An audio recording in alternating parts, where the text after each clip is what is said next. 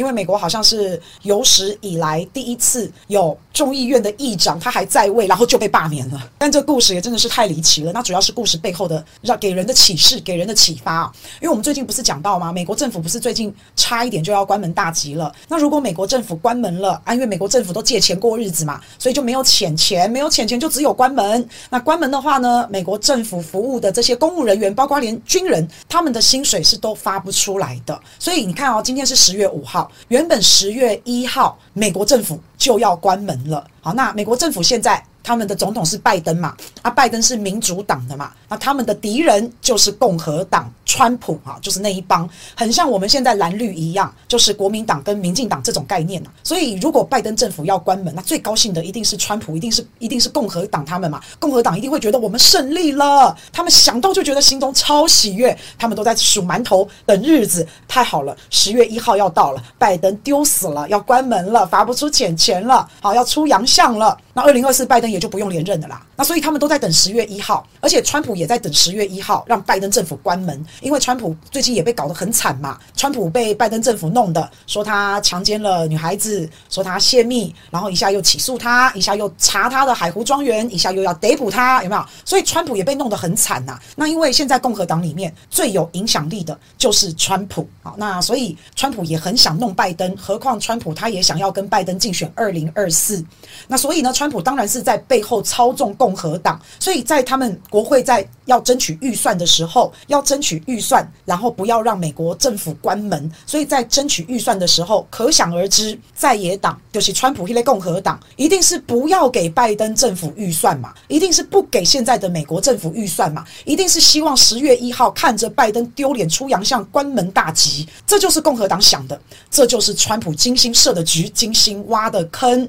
而且啊，尤其是在这个预算。上面共和党抓到了一个非常有利的点，就是是共和党不想再打俄乌战争了。俄乌战争本来就是拜登一手精心挑起的，所以俄乌战争是拜登的一个算是政绩。所以如果俄乌战争输了，拜登会很丢脸。那如果俄乌战争赢了，拜登就可以拿来说嘴了。所以在他们国会审预算的时候啊，共和党是不愿意再援助乌克兰，他们一点点钱都不愿意拨款援助乌克兰，因为他们希望看到俄乌战争停止，希望看到拜登在俄乌战争这场仗上面是输的。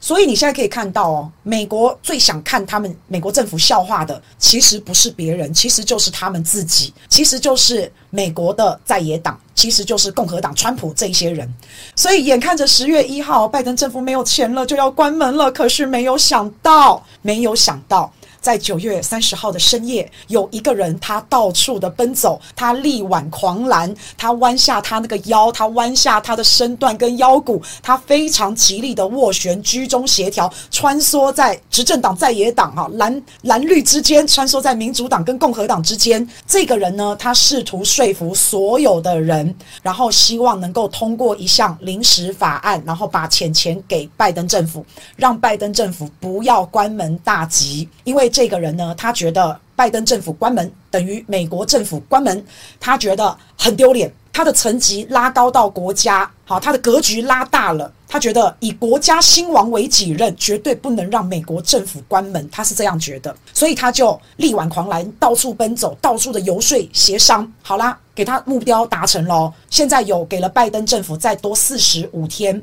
在这多四十五天，也就是说，本来十月一号要关门嘛，啊，现在国会拨款了。再给拜登政府钱钱，让他们可以续命四十五天，也就是说到十一月十五号的时候，拜登政府又会重新面临可能要关门、可能要倒闭的这样子的事情，会再来一次哦。那所以在九月三十号这个晚上，这个重要的生死关头，就是众议院的议长麦卡锡。之前众议院那个议长来台湾的那个佩洛西，对不对？他后来下台了嘛？后来现在上任的叫麦卡锡，就是这个麦卡锡。那这个麦卡锡呢，他就觉得他自己要以大局为重，好，所以他觉得如果美国政府停摆的话，这个损失是整个美国国家的利益，然后全世界都会看美国的笑话，所以国家利益、美国利益要高于一切，所以一定要给拜登钱，一定要让拜登政府能够继续的营运下去。这一次一定要放拜登政府一马，一定要让这个政府还能够继续运转。所以在这个关键时刻。大情小爱不算什么。在这个关键时刻，个人恩怨不算什么，党派之争也不算什么，应该要以中华民国好，对不对？应该要以大局为重，要以美国为主。所以呢，这个麦卡锡呢，他就说服了很多人。那所以共和党里面。很多人就同意了麦卡锡的说法，所以在最后在投票的时候，很多共和党的人就以麦卡锡为首，然后去支持了他们的敌人拜登。所以在十月一号，美国政府就没有关门。那美国政府没有关门，拜登继续开开心心开门做生意，美国政府继续营运。最生气的是谁？最生气的就是等着看好戏的那些共和党，尤其是川普。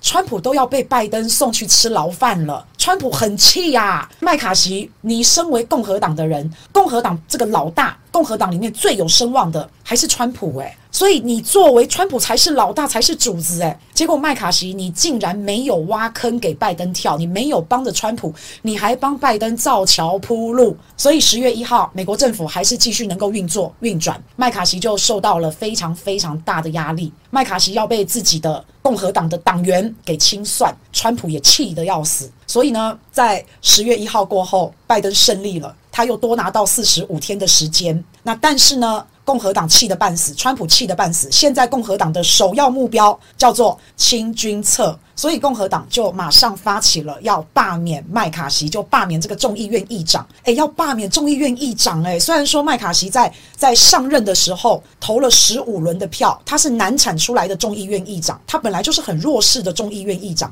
但是呢，现在麦卡锡心里会怎么想？诶，我帮助了拜登，我帮助了民主党啊，现在我自己的党员要罢免我，那但是是不是看在我帮助民主党的份上，民主党的这些好朋友啊，你们这些议员，你们应该会帮。帮他吧，照理来说应该是这样吧。结果没有想到，麦卡锡帮助了民主党，帮助了拜登。结果民主党有两百零八位议员投下了赞成、同意罢免麦卡锡的票。你看，两百多位哦，所以几几乎整个民主党也都赞成罢免麦卡锡。你看可不可悲啊？也就是说，九月三十号，麦卡锡到处奔走，帮拜登救了拜登，救了美国政府。结果十月一号，拜登这些民主党的人，诶，就罢免他。可以这样说啊，麦卡锡叫做什么？真心换绝情，赔了夫人又折兵。他现在一定伤心欲绝，遇到忘恩负义、恩将仇报的白眼狼就是这样。所以啊，我只能说麦卡锡心里一定很不好受。麦卡锡他以为他站在大是大非上，他以为他好像以国家利益为重，他以为他在顾全大局。事实上是根本没人感激你，第一时间大家都要你滚蛋。所以麦卡锡就创造了历史，麦卡锡就变成了美国历史上史上第一位还在任的众议长就被投票罢免下来，这个两党哈，就像现在蓝绿白都一样，为了国家，有时候他们是真的必须要妥协的啦。那不过现在看到麦卡锡的遭遇啊，我只能说，在政治上面，你想要顾全大局，以大局为重，你那么崇高啊，所有的人就叫你先去死，是吧？利益优先嘛。所以以后啊，我相信在十一月十五号，美国政府可能又会面临关门大吉，因为他现在只有拿到四十五天续命的时间嘛。那所以在十一月十五号的时候，我相信哦，这个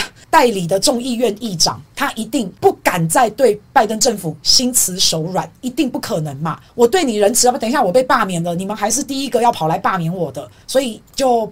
你看他们那个分裂哈是非常严重，而且好好奇怪，就是就是整个就是很矛盾的，对不对？所以以后大家就不要再幻想了，对你的政敌就是不能心慈手软，就是这样。原本麦卡锡以美国利益优先、大局为重，结果被弄下台。所以十一月十五号，同样的戏码，同样美国政府要破产、要关门的戏码，就可能还会再上演一次。到时候我们再看看，还有谁敢以美国利益为重？我们再来看看，还有谁敢顾全大局？